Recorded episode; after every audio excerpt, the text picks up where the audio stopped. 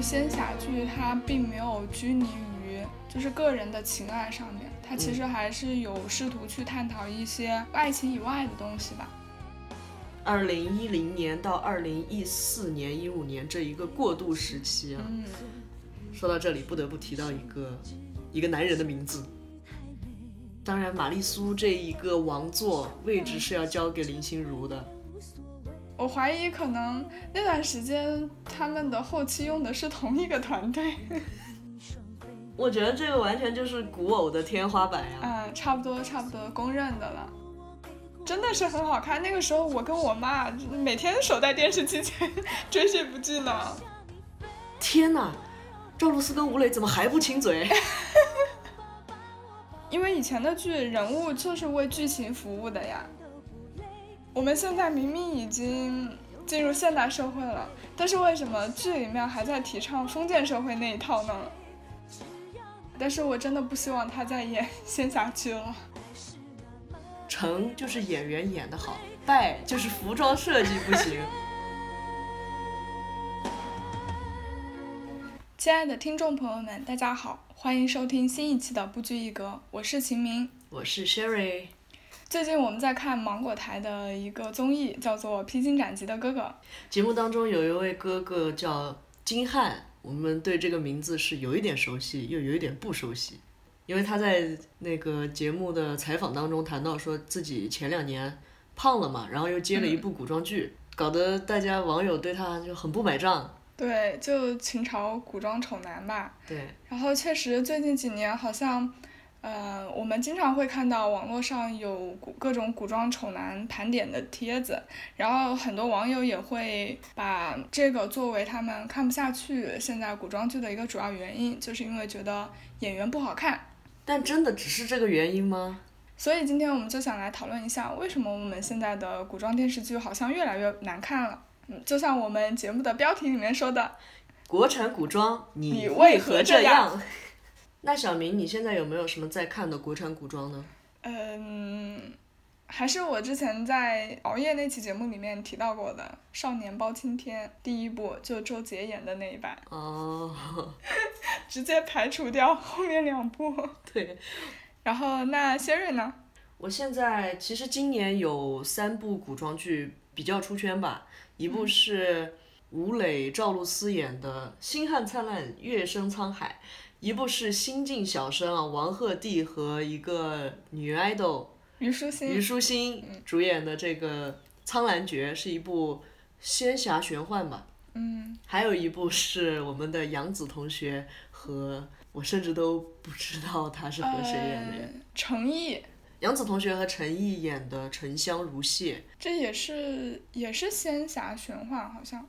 跟《苍兰诀》是一样的。嗯嗯，对，这个是最近比较火的三部呃古装剧。哎，你是看过《星汉灿烂》对吧？对，其实这三部里面我只看了这一部。我选它的原因呢是很少看到汉代的古装剧吧。嗯，的确是。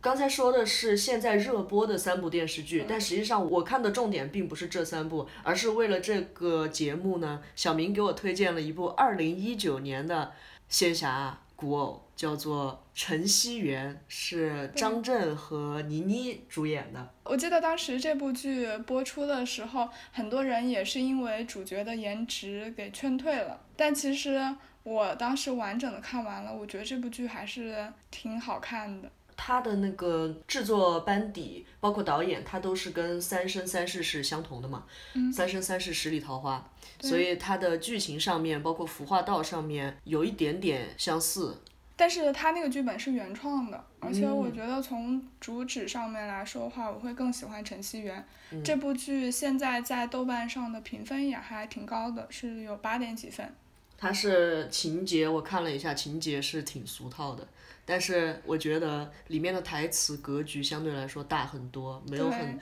小情小爱。男主角在和自己的师尊对论道的时候，他们的一些究竟是小小爱还是大爱之间的一个选择哈，没有像很多男主一样，他为了选择大爱去舍弃自己的嗯爱人，他反而是他觉得鱼与熊掌我都要。其实它优秀的点不在这里，我觉得它是作为一部仙侠剧，它并没有拘泥于就是个人的情爱上面，它其实还是有试图去探讨一些爱情以外的东西吧。这回到了一点点《仙剑奇侠传》的对对时候哈、对，然后为了做这期节目呢，我们除了 去看了一些古装剧以外，Sherry 还特别做了一个 Excel 表格，嗯，是梳理了从两千年开始到现在每年比较火爆的一些古装剧。对，实际上我做这个表格，当然也参考了很多盘点视频吧。哦，对我有一些参考，但是我在他们上面增加了一些今天可能会讨论到的，包括制作人是谁，包括他的服装指导是谁，他的武术指导，嗯，然后包括他的出品方吧。我们今天可能会回忆一些，嗯、类似唐人啊，类似周易他们出品的一些剧集，然后我们可能会根据一个时间线来看看。国产古装，你为何变成了这样， 对吧？ 对，刚刚你正好提到了武术指导这一块儿，其实我就想起来，在早年的时候，我们的古装剧题材还是比较多样的，就那个时候会有很多武侠啊、仙侠啊，还有宫斗啊、呃玄幻啊，这些都就各种各样的，好像都有很多剧，就江湖气息还是挺重的。呃，到后期有一段时间，基本是宫廷剧在主宰了。然后那个时期也是古装剧质量快速下滑的一个阶段。对，就是从二零一零年到二零一四年、一五年这一个过渡时期啊。嗯，说到这里，不得不提到一个一个男人的名字那就是呃于正， 真的是对非常的感谢他，他他真的是让我在我灰暗的青春期当中，给我眼前带来一抹亮色。对。其实我们在盘点的时候就发现，于正出道他是很早的，于正在零五年的时候就有一部作品，呃，他担任了编剧。这部作品还蛮有名，我还蛮喜欢的，是焦恩俊和陈好主演的《我爱河东狮》。而且随后几年他一直有新的作品出现，但是使他广为人知的作品应该是从一零年开始的那部《美人心计》。然后这部剧呢，以我当时的记忆哈，我觉得应该是一零年最火的一部古装剧了。一个是因为那部剧简直是群星云集，是的，有林心如，包括后面的杨幂，呃，有戚薇，有王丽坤都在里面。然后男主角是当时可能零几年比较有名的陈嗯剑锋，对，当红小生。总结下来就是里面的演员男帅女美，而且是目不暇接的， 会有不断的有新的美女演员出现。对因为那部剧里面就涉及到角色是非常多的，时间跨度也很长。嗯，就是，呃，你会在里面看到很多很多熟悉的面孔。其实我对这个剧我反而不太 care 林心如，我就记得王丽坤了。他在里面一个人演了三个角色，而且，呃，好像有两个都是反派。啊，难怪我记得她，对，露脸多呗。属于是蛇蝎美人的一个形象。然后另外一个角色就是杨幂饰演饰演的那个雪渊，嗯，我感觉她是挺惨的，反正对对对，她是饰演女主的一个贴身宫女吧，算是非常的忠心耿耿，但是最后被坏人陷害，就是下场很惨。这也是杨幂一直被大家惦记的一个角色。对因为杨幂前期的那些角色都还蛮好的，差不多也就是从一零年之后吧。对演她演了宫之后，好像对，因为一一年紧接着就是她的《宫锁心玉》了，嗯杨幂就爆火了，也是多亏了这个男人于正。对，然后呃这几年也是古装电视剧色调开始大变化的。对，时期。早期我们还能看到那些实景拍摄，画面有可能会有很多尘土，然后灰蒙蒙的那些画面。但是从一零年开始，应该也是因为于正吧，于正的剧火了之后，嗯，画面饱和度就开始一路上升。可能也是跟玛丽苏古偶这个题材爆火开始。当然，玛丽苏这一个王 座位置是要交给林心如的，对吧？她的他的美人心计啦，他的轻视皇妃啦，都让整个剧情变得十分集中了。然后当然包括、包括色调也十分的明艳，让人看了就觉得，哎，我也不理解，你觉得玛丽苏，她她配的是这个色调吗？嗯，我觉得色调可能跟玛丽苏没有直接的关系，因为我记得我看后来的一些古装武侠剧的时候，它的色调也是非常鲜艳的。嗯哦、就可能那个时候大家的审美进入了一个怪圈。我只能说，真的是一阵功不可没吧。其实，在《宫锁心玉》同时期，有另外一部叫做《步步惊心》，嗯，它是呃林玉芬导演的，他的那个唐人出品的作品，对啊，嗯，他的那个色调就还好哎，就是对比较正常的。但是因为当时《宫锁心玉》抢先播出了，所以就正好撞题材了吧。然后《步步惊心》那个时候没有公火，但后来，嗯，慢慢的就凭借口碑，《对步步惊心》还是出圈了。也就是在这两年的时间吧，题材就确实是变得集中，集中在了清宫剧、清宫古偶剧了。而且是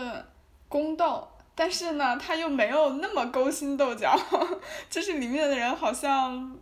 头脑还是比较简单的。你要说它是女人宫斗呢，也不完全是，主要是要讲几个男人和他之间的纠葛。 对，但是在这段时间，因为古装宫廷剧的爆火，所以市场就开始集中制作这一类题材的剧，然后相应的其他题材的剧那就越来越少了，特对别是武侠慢后面慢慢的就没落了。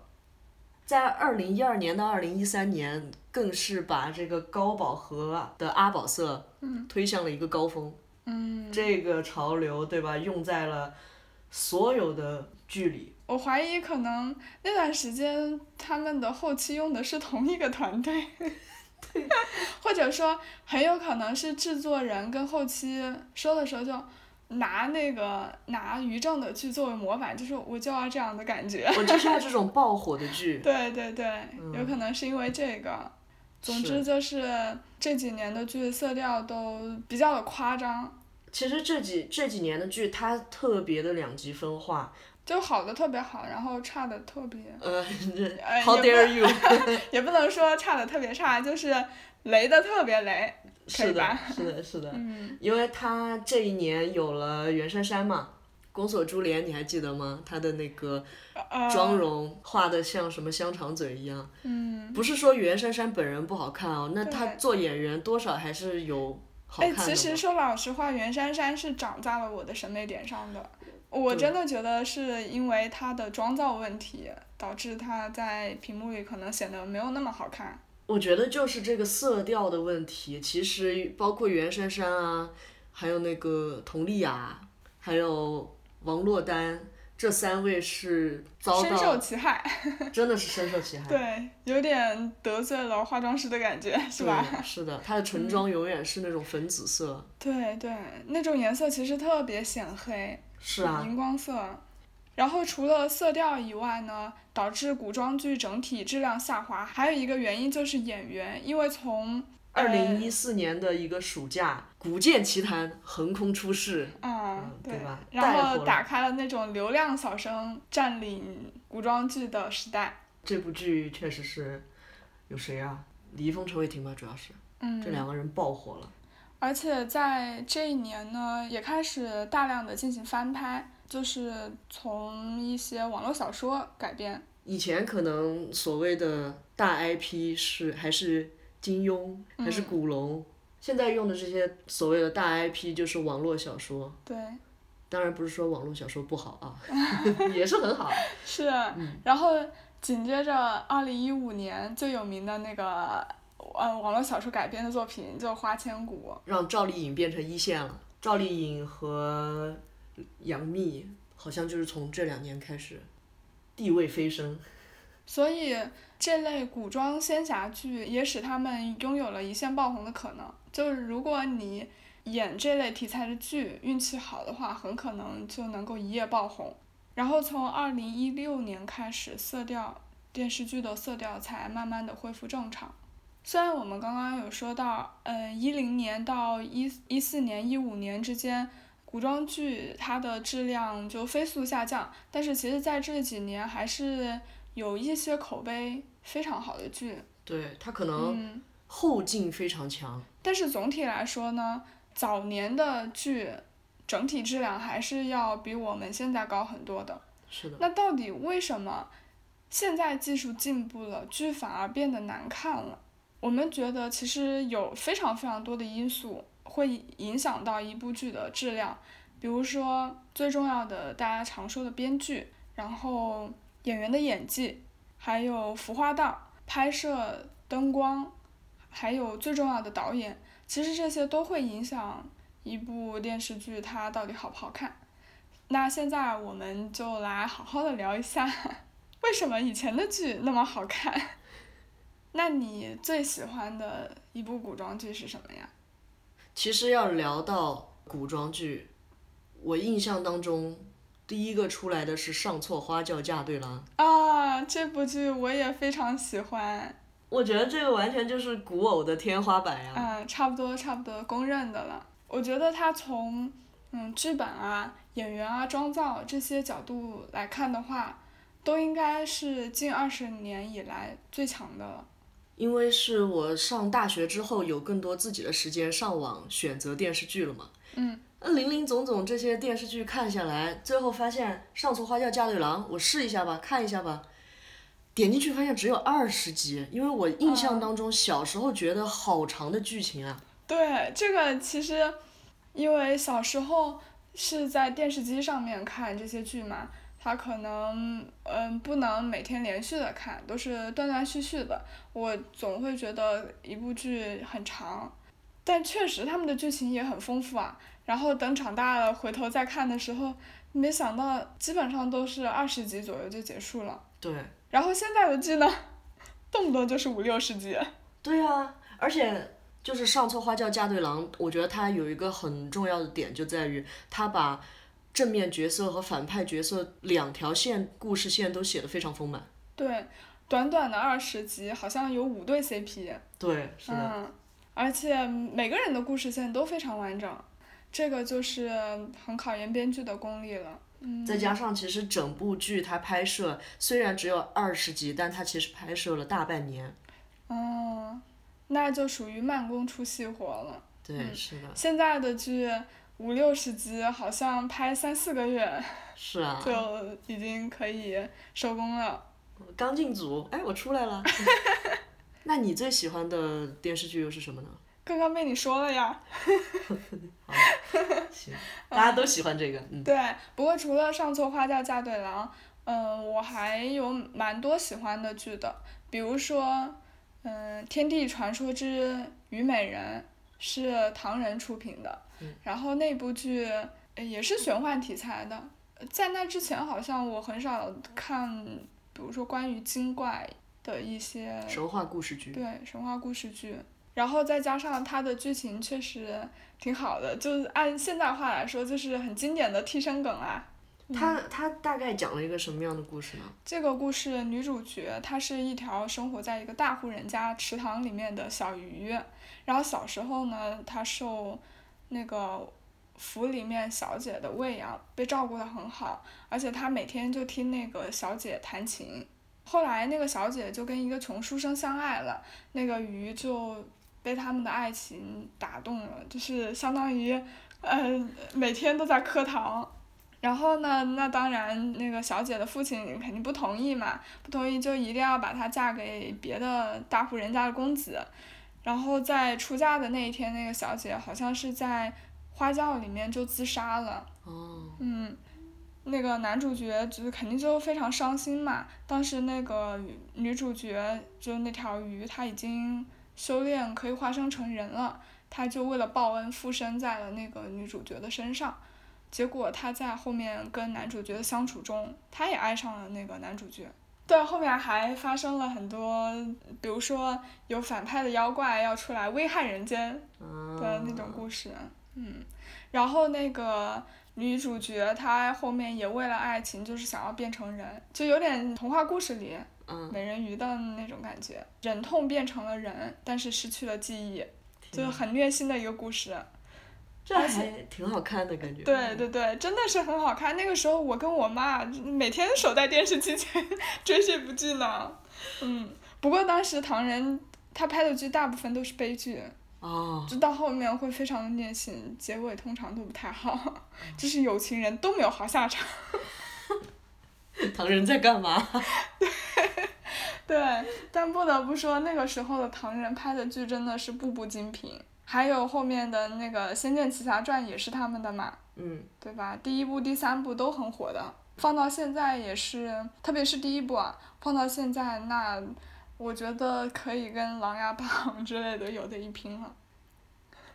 我现在还嗯在震惊于这个《天地传说之虞美人》 ，因为我没有想到它的剧情会这么精彩。因为我嗯觉得现在的剧它有一个最大的问题就是剧情太老套了，对就感觉全是我们看到过的东西。对，其实我觉得原来的剧他们的剧情都还挺大胆的，反倒是现在有点束手束脚，而且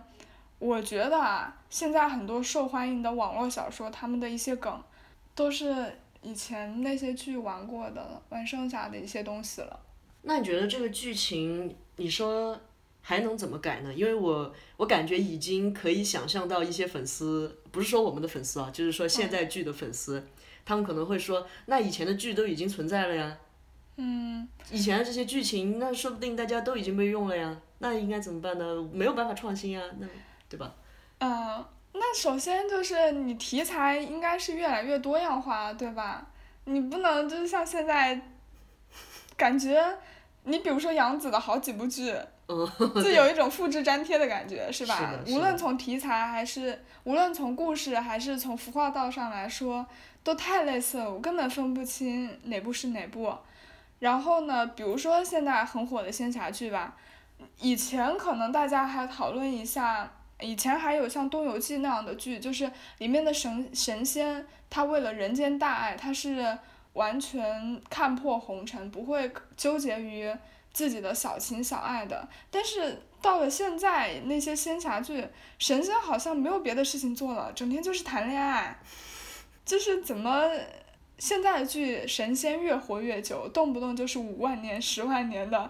结果格局反倒越来越小了，这个就很奇怪。特别是里面的一些反派，他们自己也是神仙啊，怎么感觉就是特这么别看啊的不开，对对对对对，就会有这种感觉啊。所以，因为我我不是那种特别喜欢看从头到尾都在谈恋爱的剧，呃，我会希望他们能有一些，比如说关于事业的，呃，奋斗的故事线， 只是打个比方哈，就是希望能增加一些爱情以外的故事线。嗯。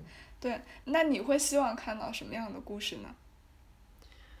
你说一个人成长的故事线的话，我还是蛮喜欢看的耶。就是我我举个例子哈，用今年的三部电视剧我看的那唯一一部《星汉灿烂》来说的话，首先我这里介绍一下，它其实是一个。就前半部分剧叫做《星汉灿烂》，大概二十多集，是讲女主角自身的一个转变跟自己家庭的一个故事。然后后面可能二十几集又叫《月升沧海》，它可能才更着重于描写男女之间的那个关系变得更升华的故事。我在看前面的部分的时候，其实鹏鹏跟我是一起在看的，鹏鹏就觉得天哪，赵露思跟吴磊怎么还不亲嘴？ 鹏鹏说，鹏鹏说，你这个剧怎么怎么男主角都没有出现过几次啊？因为里面有一个男二，可能是一个小奶狗这样的关系，嗯然后跟女主角他们俩也不是说爱情的关系，可能是一种 puppy love，嗯就两个小孩子之间欣赏啊，我们是朋友，我们要奋斗。可能前二十集是跟那个男生之互间的动关比系较，多。对，哦，然后鹏鹏就说他是男主吗？ 我说不是，男主是一个将军，是吴磊演的。他说怎么这都二十几集了，没见他出场几 次啊？对，哎，我真的觉得受众是不一样的，有的人嗯他就是乐意全篇看这种爱情小甜剧，哦可能现在很多大众跟鹏鹏是一样的心理。是嗯是，因为我经常会看到有粉丝在网络上面说，怎么我家哥哥出场这么少？就大家会比较各个主角之间。出场的对时长，对你像以前好像就不会有这种对啊，问题的，根本不 care。像我对看的《上错花轿嫁对郎》， 对吧？是啊你说是反派那个那个恋爱的时间多，还是主角恋爱的时间多？都多。我印象当中，反派恋爱也挺甜的。嗯，而且关键是你在看以前的剧的时候，你根本不会去想比到较这这个些问题，对，因为以前的剧人物就是为剧情服务的呀，所以我觉得《星汉灿烂》这个剧，它稍微有一点点像以前的剧的一个原因，就是每一个角色都在为整个故事铺路，而不是说我一定要删减掉这些没有用的人物。嗯，因为这个女主角她成长，她本身是需要这些人物一直在旁边改变她、塑造她，所以我觉得前二十几集我还蛮喜欢看的。嗯嗯，当然，虽然现在这个爱情剧，呃，播起来了，我也在那里啊，他们接吻了。 怎么不亲的久一点？ 也是会有这种情况出现，但我还是希望就是更多能有更多的剧像它前面能够塑造人物一样更清晰一点 吧。嗯，而且你说到爱情戏的部分啊，以前的剧是很少有那种。男女主直接就很直接撒糖的剧情的，比如说什么，呃，不小心跌倒，然后转个圈圈，转好好多秒，然后还有包括呃接吻的镜头是很少的，但是你看的时候你还是会觉得很甜，就是他们那种爱情的互动是很自然的。但现在的剧我看的时候，我常常就会觉有一种刻意感，就我并不觉得很甜，我觉得那是导演刻意安排的，然后是靠那些拍摄放慢时长，就我会有一种嗯拖时长 的感觉。拖时长的感觉。对啊，我并不觉得很甜哎。比如说，我很喜欢的一部武侠剧是周轶出品的，叫做《孔雀翎》。这部剧，嗯，可能比较小众啊，很多很多人都不知道。但是我看了好多遍，因为里面的男女主角互动就是超级自然又很甜蜜，真的就是有一种小情侣谈恋爱的感觉。它不是靠那种剧情刻意安排，或者是说刻意的肢体接触的，它就是一些眼神接触就会让你觉得空气中都充满了粉红泡泡。嗯我之前还有特地把一些片段剪辑给 Siri 看过，是的，然后我当时看的时候，我还是开心的在床上打滚。我现在觉得可能是因为现在人的恋爱态度变了，现在人他、哦他追求快速打波。快速肢体接触，哎小明还是一个 很在当年的人，活在好吧，需要这种，但我觉得还是还是挺不错的，就是这种眼神接触一下，然后是很啊羞涩的这种微表情哈。是，就我可能会更喜欢看那种含蓄的爱情吧。那你说有没有一种可能，这现在这种剧情它可能这种情感表达上面越来越奔放，它会不会像以后的 HBO 剧一样？ 那嗯，我看现在的这个审查制度是绝对不可能的，哦，也对也对，就是你稍微穿的暴露一点都都会给你 P 掉，对吧？那是谁？五大头传奇吗？是谁我就不说了。总之就是，你想看的 HBO，你还是去 HBO 看吧。是的，是的，可能也就是因为这些类型的剧情它没有办法放出来，所以嗯。所以就呃打打接吻擦边球啦，嗯对对吧？然后，嗯，再讲的深层次一点的话，我会觉得从这个剧情传递的一些价值观来说，我也会更喜欢老剧。嗯，我特别不喜欢现在仙侠剧的一点就是里面的阶级真的非常鲜明。我我就时常在想，你们都已经当神仙了，都混到这种程度了，为什么还在搞清朝那个内衣？等级制度如此森、如此森严，对啊，就是我会有一种，我们现在明明已经进入现代社会了，但是为什么剧里面还在提倡封建社会那一套呢？我觉得相对来说，《陈希媛》这部剧它做的很好的一点就是它的天地人设非常亲和。嗯，它所谓它修的是人道，然后它对于神仙之间的爱恋，它相对来说是支持的，它也会站在每一位角色的啊立场，对，去体谅他们，所以他才对那个反派角色袁同如此的宽容。对，嗯，这个确实，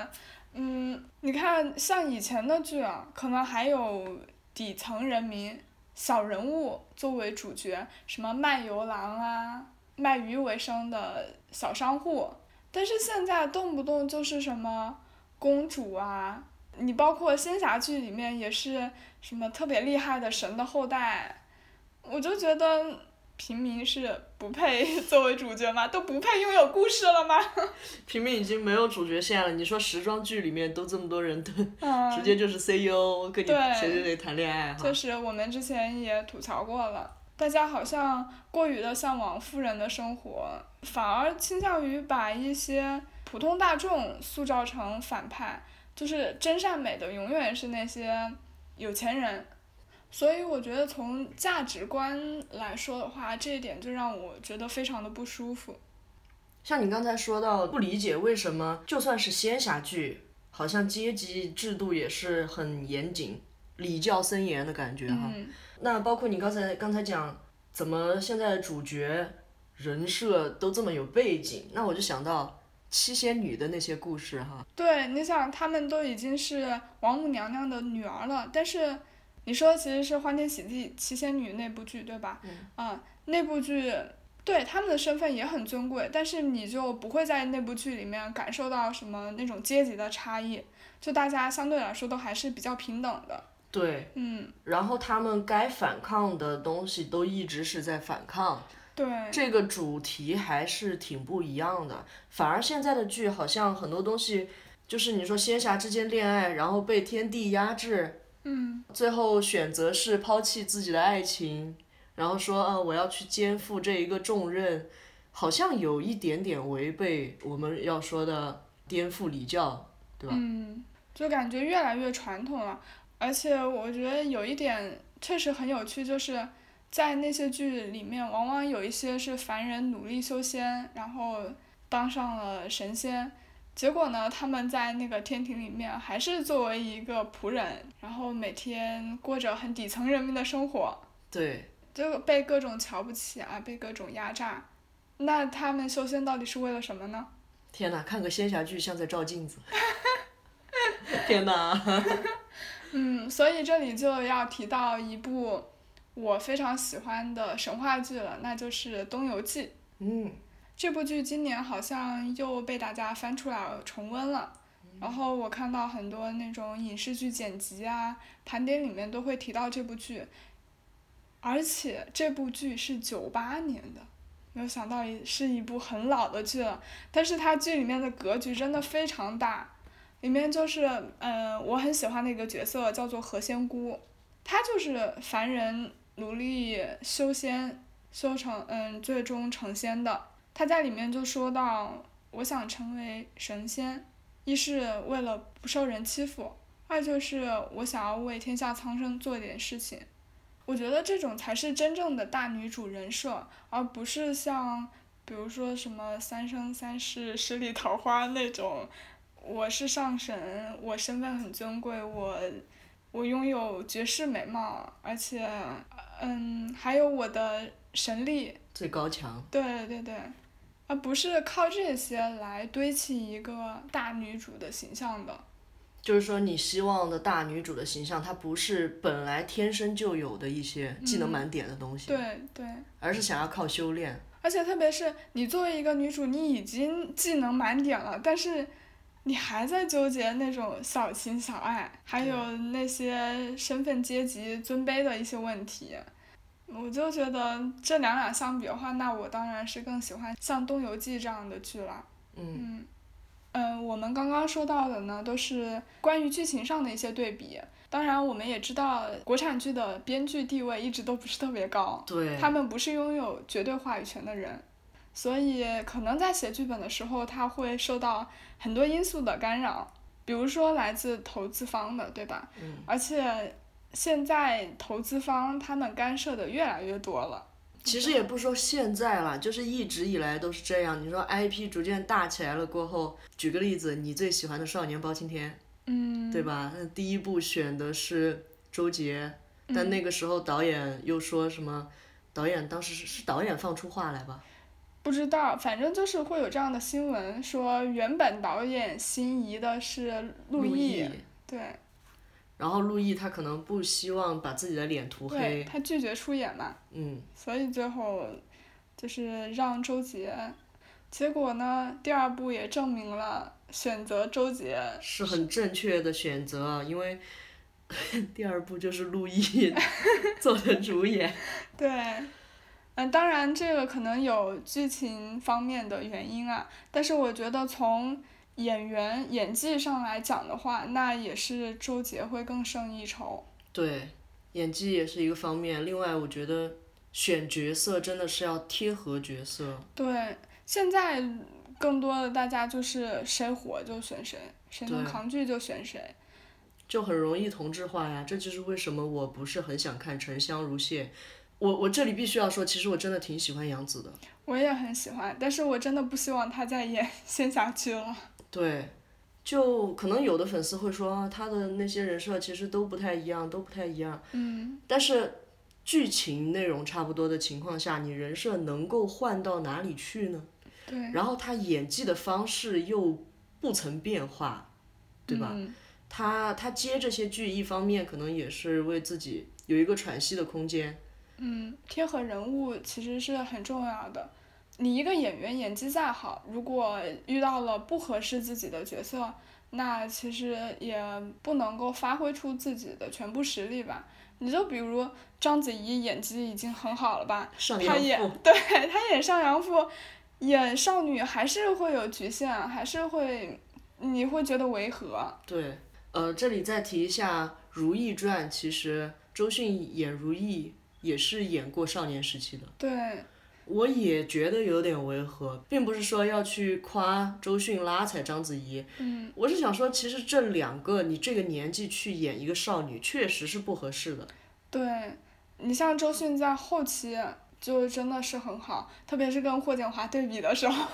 那个演技差距，我真的是，唉，替霍建华感到尴尬。为什么要选霍建华？如果换成张震，不是更好吗？ 对吧？但是可能导演在选角色的时候要考虑的因素是非常多的。嗯，首先就是你这个角色，嗯、你这个演员要贴合角色，但问题是现在很多剧啊，演员既不贴合角色，他又没有演技。对，刚才说的章子怡、周迅都算好的了。对。对啊，你起码有一个部分能够演，能够透透露出演技的。嗯，因为对我来说，看一部剧演技是最重要的。就以前的剧其实也有很多它的剧本漏洞很多的，然后也有比较雷人的。你现在再去看《还珠格格》的时候，它剧本也有很多不合理的地方呀，但你还是会觉得好看，就是因为演员真的是有那种信任感，他演的太好了。对，但是现在的剧可能制作周期太赶了吧，再加上有一些有一些主角可能也并不是很可能专业的。对，并不是很专业的，还有什么 idol 啊，什么歌手啊，火了之后这都里可以去演电视剧了。这里要放一句章子怡的话：“演员这个行业是谁都要来分一杯羹吗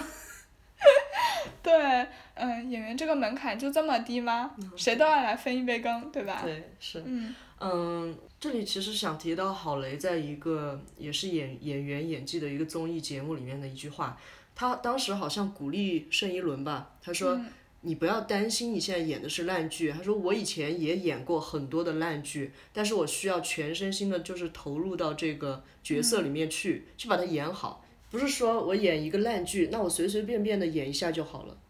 所以这个就关系到职业素养了。对，就你作为一个演员，无论剧本怎么样，你要先做好你自己的分内工作，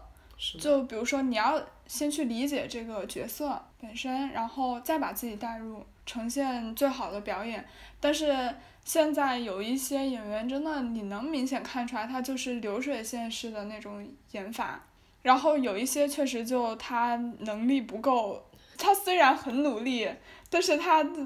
演出来效果就是不尽人意。这里就要提到李易峰。 李嗯，希望李易峰的粉丝不要生气，但是我真的觉得李易峰是一个，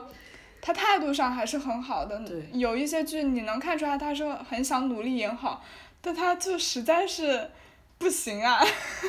能力不够， 没那种天分。对，确实，李易峰在那个《古剑奇谭》当中的一整个演绎，让我感受不到他的演技。嗯，其实《古剑奇谭》的那个角色跟他外形的匹配度还是对相对来说还是很高的。我觉得更差的是在那个《诛仙》里面，因为《诛仙》我是看过原著的。哦。那个张小凡， 我心目中的张小凡跟他演出来的真的是差了十万八千里。且不说我可能因为我心里有预设啊，但是他在很多那种情绪波动很大的。一些剧情里面，他都没有给任何反应，这真的是你自己。我觉得他自己演的时候，他可能都没有带入剧情，那观众看的时候就更没有办法带入了。嗯，说到这个名不副实的这种演技哈，我就想到赵又廷的整容式演技。他说啊，赵又廷前期演夜华的时候，啊头发特别长，显得他脸更长了。啊，就是说他那个。他的扮相不太好，但是他凭借他的演技又力挽狂澜，回了一波粉儿。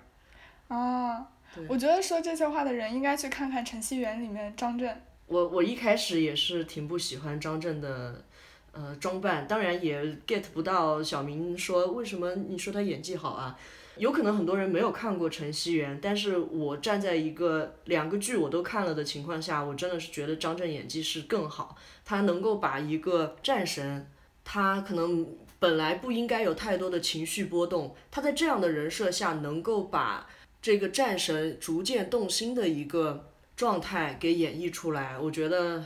夸赵又廷的人确实是应该去看一下。哎，这说到这个，我就会想到。现在大家说古装丑男，有一个很重要的原因就是演员仪态的问题，是就是有很多男演员他在演，比如说《翩翩公子》的时候，但他那个体态啊、走路啊，就还是感觉有点像市井流氓的感觉。对，啊所以这个也是，我觉得其实也是演员演技的一部分啊。呃，以前的人走路。然后站在那里，你一看你就会觉得有那种古韵，你会你能够相信他是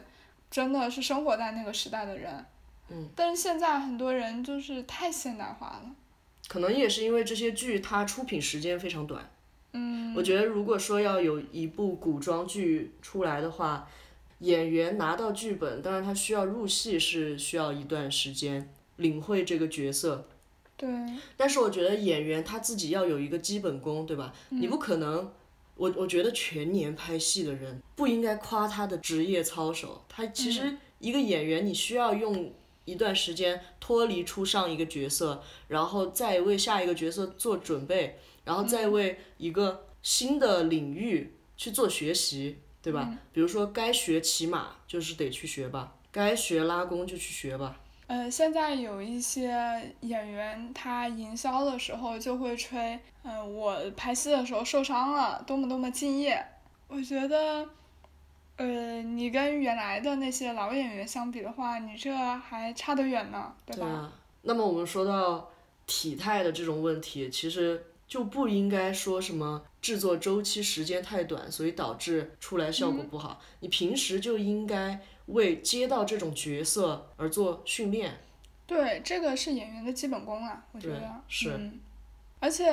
呃，真的合格的演员，就是演翩翩公子也可以，然后演那种市井小人也可以的。像傅大龙，他其实在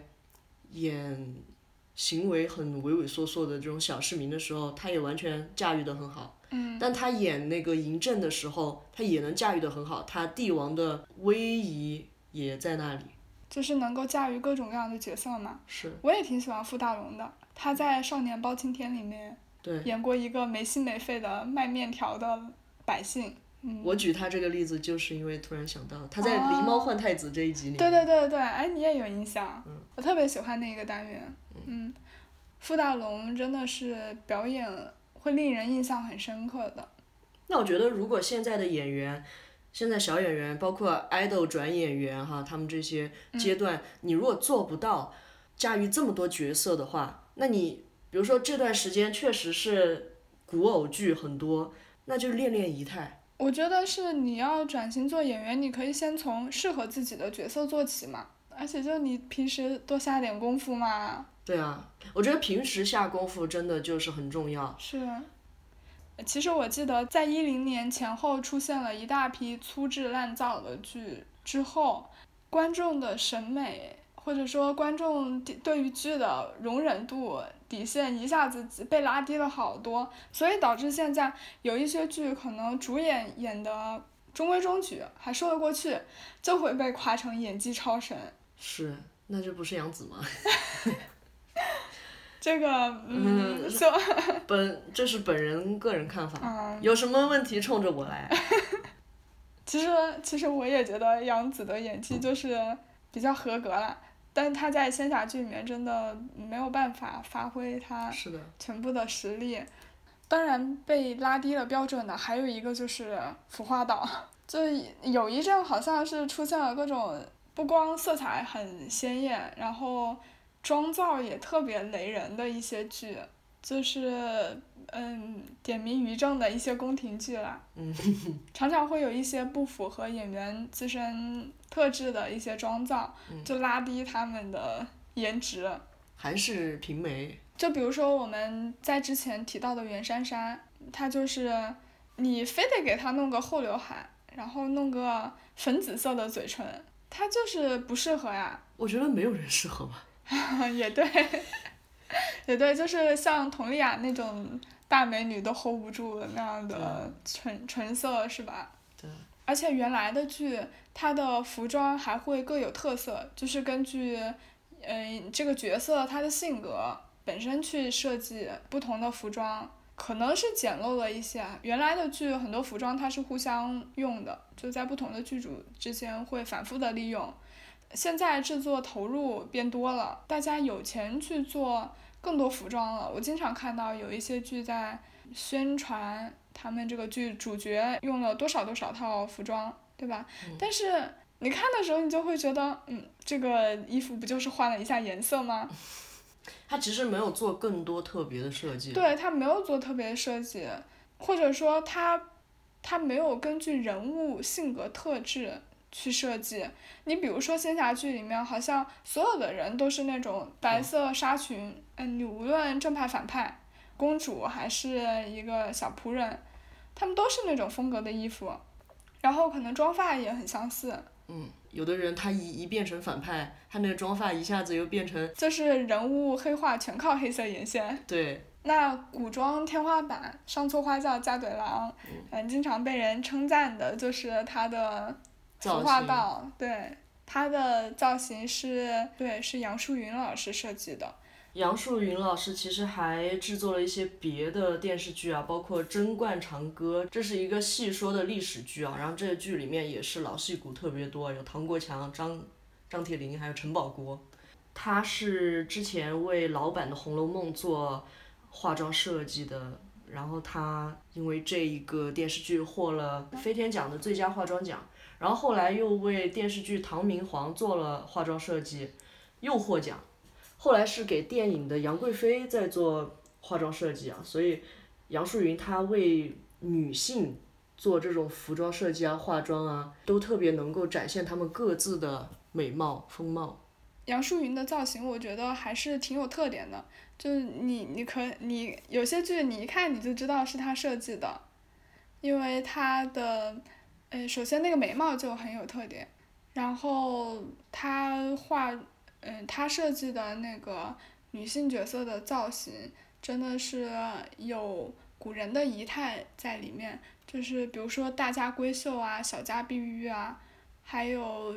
那种雍容华贵啊，这些它都能够很好的通过妆造去体现这些特点。还有一个很厉害的造型师叫吴宝林，他也是跟张淑平和叶景天齐名的知名的妆造设计师。嗯，香港的，对对，嗯，对，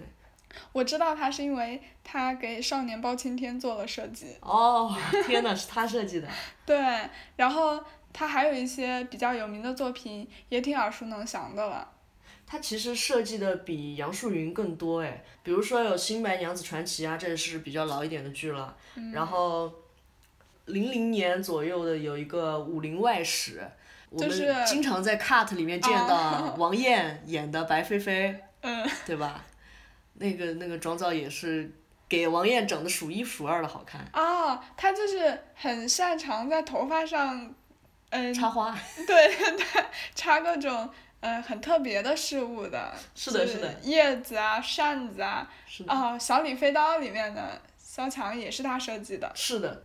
嗯、现在这几个人还有作品出来的，好像就只有张淑平了。是张淑平 受人诟病很多呀。对，其他几个好像主要是在电影圈活动了，可能。张淑平属实是，嗯，属实是拔太行。最近几年他的存在感还是挺强的，但是呢，都是骂名啊！对，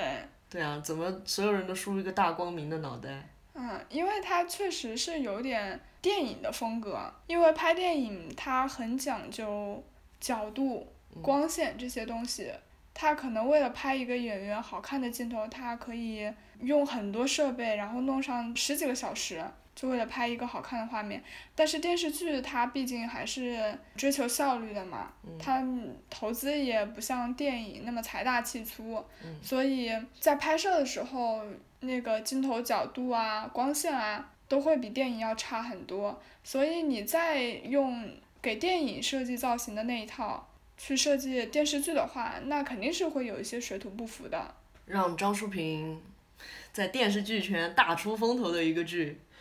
在一七年的时候有一部剧就是《醉玲珑》，有点把张淑平好像打在耻辱柱上，嗯，下不来了。嗯，给全员梳的大光明的造型啊，把那个脑袋 全给露出来。而且他那个头， 而且他那个头上不知道顶了，顶了一坨什么东西。 我觉得现在电视剧就是成就是演员演的好，败就是服装设计不行。对，但是。很奇怪，就是同年啊，出现了《三生三世十里桃花》，也是张淑平做的造型。 对我刚刚甚至都不相信，我刚刚还花时间去查了一下，啊 对败就败在服装造型造型上是 吧？对，不给别人找原因的。嗯，张淑平的下一个比较有名的大光明造型，汤唯的大明风华吗？是的。哦，然后还有一些他其他的比较有名的作品，就是《烈火如歌》，收视率呢也不咋地。然后我们就说是张淑平，他脑脑袋脑袋瓜子嗯，给大家设计的不好。哎，但是我觉得他他可能被人诟病的是因为他不会根据演员自身的特色去设计造型，所以导致他发挥不稳定。你像《天盛长歌》里面，倪妮的妆造也是他设计的，但是就还挺美的。哦，也嗯对。哦，我我这里纠正一个，想到前面的《三生三世十里桃花》，你不是说张淑平设计的，怎么会感觉好像还可以？然后你又说他不会根据演员来做调整。嗯，确实，因为杨幂在里面也有一个 梳大光明的造型。哦，对对对对 对，对，然后她当时被人吐槽是发际线的问题，是啊她后来去种发际线了。是，所以就是为什么电视剧需要妆造，需要专门的造型设计，就是你需要去通过造型遮盖住演员的一些缺点嘛。是对，是，他这个就并没有做得很好。对。然后再加上他的嗯名望又比较高，算是妆造界里面很德高望重的一个人了。嗯。但你还会犯这种错误，就是让人觉得你是不是有点名不副实？嗯，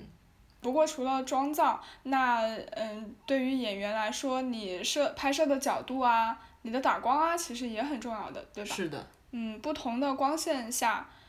这个人的脸型都可能会变化。是的。嗯有一个比较有名的例子是张蓉蓉，啊，对，在那个《妖猫传》里面，对对，被拍的那个回眸是多么的好看。是啊好像同年还是第二年，她参演了一个网剧，叫什么《灵剑山》的一个对内容，那个剧里面就是被大家说颜值一下子暴跌。对，但其实那部剧我看了一下片段，她的演技还是挺好的。对我也看了一点点片段，嗯，就说明我觉得这是打光的问题吧，它一个大白光打在脸上，是的，大白光打在脸上，你的什么法令纹啊，各种皱纹啊，就是完全都逃逃不掉的。对，完了又把脸衬得给特别的大，嗯，因为它我记得那一部网剧的背景板颜色也基本是白的，是，对。就整个画面都挺亮的。嗯，嗯，就把它显得特别的是胖。。以前的剧，它一是实景拍摄，然后可也可能呃，就是用自然光就会更多嘛。但是现在剧很多都是在摄影棚里面拍的，你本来可能打光就没有自然光那么没有那么柔和。嗯。再加上现在拍摄，它根本就不注重灯光，它可能去指望后期去调整，嗯所以就统一加那种很亮的滤镜嘛。就是有时候你把演员的五官都已经给磨掉了，嗯，特别是你打光不好，然后又加滤镜的话，整个画面看出来就特别的没有质感。嗯说的是《迦南传》 吗？鞠婧祎，嗯，这个是谁呢？我们就不在这里点名了，好吗？我不敢讲。然后除了在拍摄过程当中的这种打光问题啊，或者说是镜头怎么切换的问题哈、还有一个就是后期制作色调的问题。像我们一开始骂的，呃，不是骂的，提到的于震的阿宝色色调，嗯，特别有名之外，他还有另外一个作品就是莫兰迪色调的对， 《延禧攻略》。莫兰迪这个色调，它本身好像是比较有质感的，但是于正用到后面，他也也是用的有点多了，他又用到对别的剧里面，所有剧都是统一的颜色，到后期有一种灰蒙蒙的感觉。它有点过犹不及了，就对是。嗯，我记得《延禧攻略》刚出来的时候还是挺让人惊艳的，嗯，因为在大家都还沉浸在于正上上一种那种阿宝色的色调当中，他突然出了一部有一点像古画感觉的剧。其实他那部剧色调啊，还有构图啊，都有点复刻古代传统绘画的感觉的。嗯嗯所以那个时候看会觉得哇，好高级啊！嗯，但是呢，当你滥用它，就是过于追求那种莫兰迪色系的时候，你看久了就会觉得画面有点阴间，因为它容易显得人物没有血色嘛。嗯，然后那个时候这个剧被人觉得啊，它的服化道设计很 好，哎，但是这里就要说到一个陷阱了。当一个剧实在没有别的地方可夸的时候，对他才会去夸这些设计。对，就会开始营销它的服装设计多么多么用心，多么的还原历史。 《延禧攻略》其实我们看到最后发现它的宫斗剧情非常的弱鸡，它就有点像现在的网络爽文，它只是披上了一个高级的壳。对，嗯但是你不能给我一个包了巧克力外衣的屎。 这个话说的可能有点重，但确实，我希望导演就不要不要把观众当傻子嘛，就那个剧情有点太弱智了，你还要强行吹高级，这个就不太好了。是的，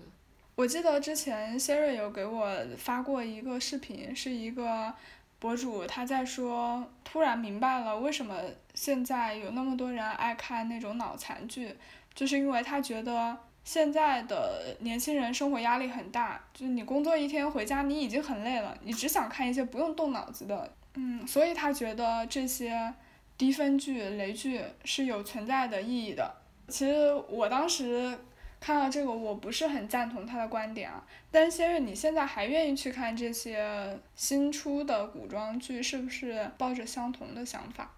嗯，我现在看的这些古装剧，我个人觉得没有以前的好看，但是我还是会有选择的看，当然也不是说所有的啥烂剧都去看，对吧？嗯。而且我个人呢，并不是去一味的追求甜，吃糖也不想吃糖精嘛。但是我觉得它存在的意义，就像那个博主讲的一样，就是很对啊。它有一定的这种受众，他不想要花脑子去思考更多的宫斗内容，所以可能后来这么弱鸡的宫斗内容也可以被大家接受。有的人他可能觉得更困难一点的宫斗内容，然后主角把这一关给过去了，就觉得付出了非常大的努力，过了这一关，他他体会到的这种快感会更强烈。但是有的人他可能觉得天呐，主角中间还要被受虐这么多，嗯他觉得有点受不了。嗯，我不赞同他的点在于，呃，我觉得不用动脑子的剧不等同于雷剧。就你比如说《还珠格格》，他一看的时候他也不用动脑子啊，它剧情不复杂的，也是一个爽剧。嗯。但是，它其他方面做得很好啊，嗯至少你不能说它是一个烂剧吧？是，我觉得就是像《还珠格格》这样的剧，我觉得它剧情有点不太好，人设上面我们可能大家不太接受，但它故事很流畅，包对括整个拍摄的时候，可能制作的更精良吧。所以我觉得就是你生活很累，你想看一点不用动脑子的剧，这个不能作为一部剧制作差的借口。你的剧情可以简单，可以接地气，可以下里巴人，但是你的制作你是需要专业的。现在怎么说呢？就感觉有点过于商业化了。你拍摄能不去外面拍，就在棚里拍。嗯。能后期抠图，或者是能做特效，你就不用道具。我觉得这些就是你你现在的后期还没有真的达到以假乱真的程度嘛，特别是抠图，你看的真的就是非常的明显。对不起，我现在想到的是 Angelababy 被锁在那 个戴着镣铐，哦，在断头台 上啊那个，呃，对，就像你提到的，你收了那么高昂的演出费，但是你居然那么不敬业，这就很让人生气啊！是的，我觉得粉丝可以支持他拿很高的钱，他觉得可能人美去出镜就好了。嗯那你可以有你的意见想法，我们也有我们的坚持。作为一嗯个看剧的人来说，我想要看的是剧的质量，而不是只是想看你的喜欢的人他出镜就好对了。，你想看她好看，想看她美的一面，那你去看她表演啊、唱歌啊、跳舞啊，对吧？ 但是可能有些有些明星就是唱歌跳舞也做不好。 啊不不不，只能说让他们去，就嗯你们去拍他们出席活动呗。啊，对。对啊，现在出席活动有很多神图啊。但是我觉得你一味就是你过于宽容，就是会造成劣币驱逐良币的效果呀。是的，包括你说追求甜剧的人，那二十集的上错花轿又有什么错呢？是。这个很甜呀。包括你，你之前说喜欢的一个剧，就赵丽颖演的那个叫什么？错点鸳鸯，它也是小甜剧。对，那个剧跟上上错花轿嫁对郎是同一个编剧，都是喜席娟，他们俩其实挺类似的，都是一部短短的剧，然后有好多对 CP，而且也都是那种大家族的故事。嗯，嗯，那实际上是可以在一个短剧集里面也出现这种精品啊，嗯也出现这种只是单纯的甜，那又怎样呢？你讲一个简单的爱情故事也是需要技巧的。是的，当然刚才说的只是想要一些简单的爱情剧，那也有一些不太复杂、轻松有趣的探案的剧，对吧？它可能不会像《大宋提刑官》一样这么沉重，它可能也不会像《神探狄仁杰》这样的，可能历史背景又这么浓厚，它 BGM 也给的很严肃，对吧？嗯它可能像包括你你爱看的《少年包青天》，它就有轻松有趣的地方，然后有这几年比较出圈的一个一个作品，它它的编剧是王倦啊，这个作品叫《大宋少年志》，这个也是有点像一个一群人去探案，嗯也是很轻松有趣，着重在这种少年之间的感情嘛，嗯，然后还有前两年去年吧比较火的一个《御赐小仵作》，它又是又有爱情又有一点探案的元素在，啊，对。对所以，嗯，现代观众还是有一定的鉴别力的啦，大家还是知道哪些剧是好剧的。是的，所以希望制作方就不要再把我们当傻子了，好吗？对，那我们今天吐槽了很多，但目的是希望，嗯、中国的影视剧能够越来越好。这样的话，我们在很累的时候也能看一点有趣的内容，是而的，不是说你看了之后更加生气， 就是边看边骂。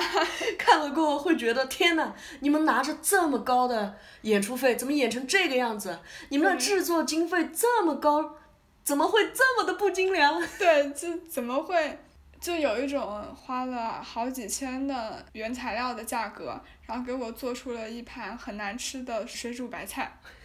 对，那听众朋友们，你们有什么自己比较喜欢的、很推荐的古装剧呢？或者是有特别想吐槽的，都可以在评论区告诉我们。因为短短的四五十分钟，我们其实想要吐槽的剧目啊，想要吐槽的制作人、演员，实际上非常的多。 对，Sherry 的 Excel 表格里面有一百多部剧，对， 对，但是我们没有办法在节目里面一一聊到。嗯大家可以通过评论区或者是直接加我们的听友群来跟我们交流互动。感谢大家的收听，我们下期再见，拜拜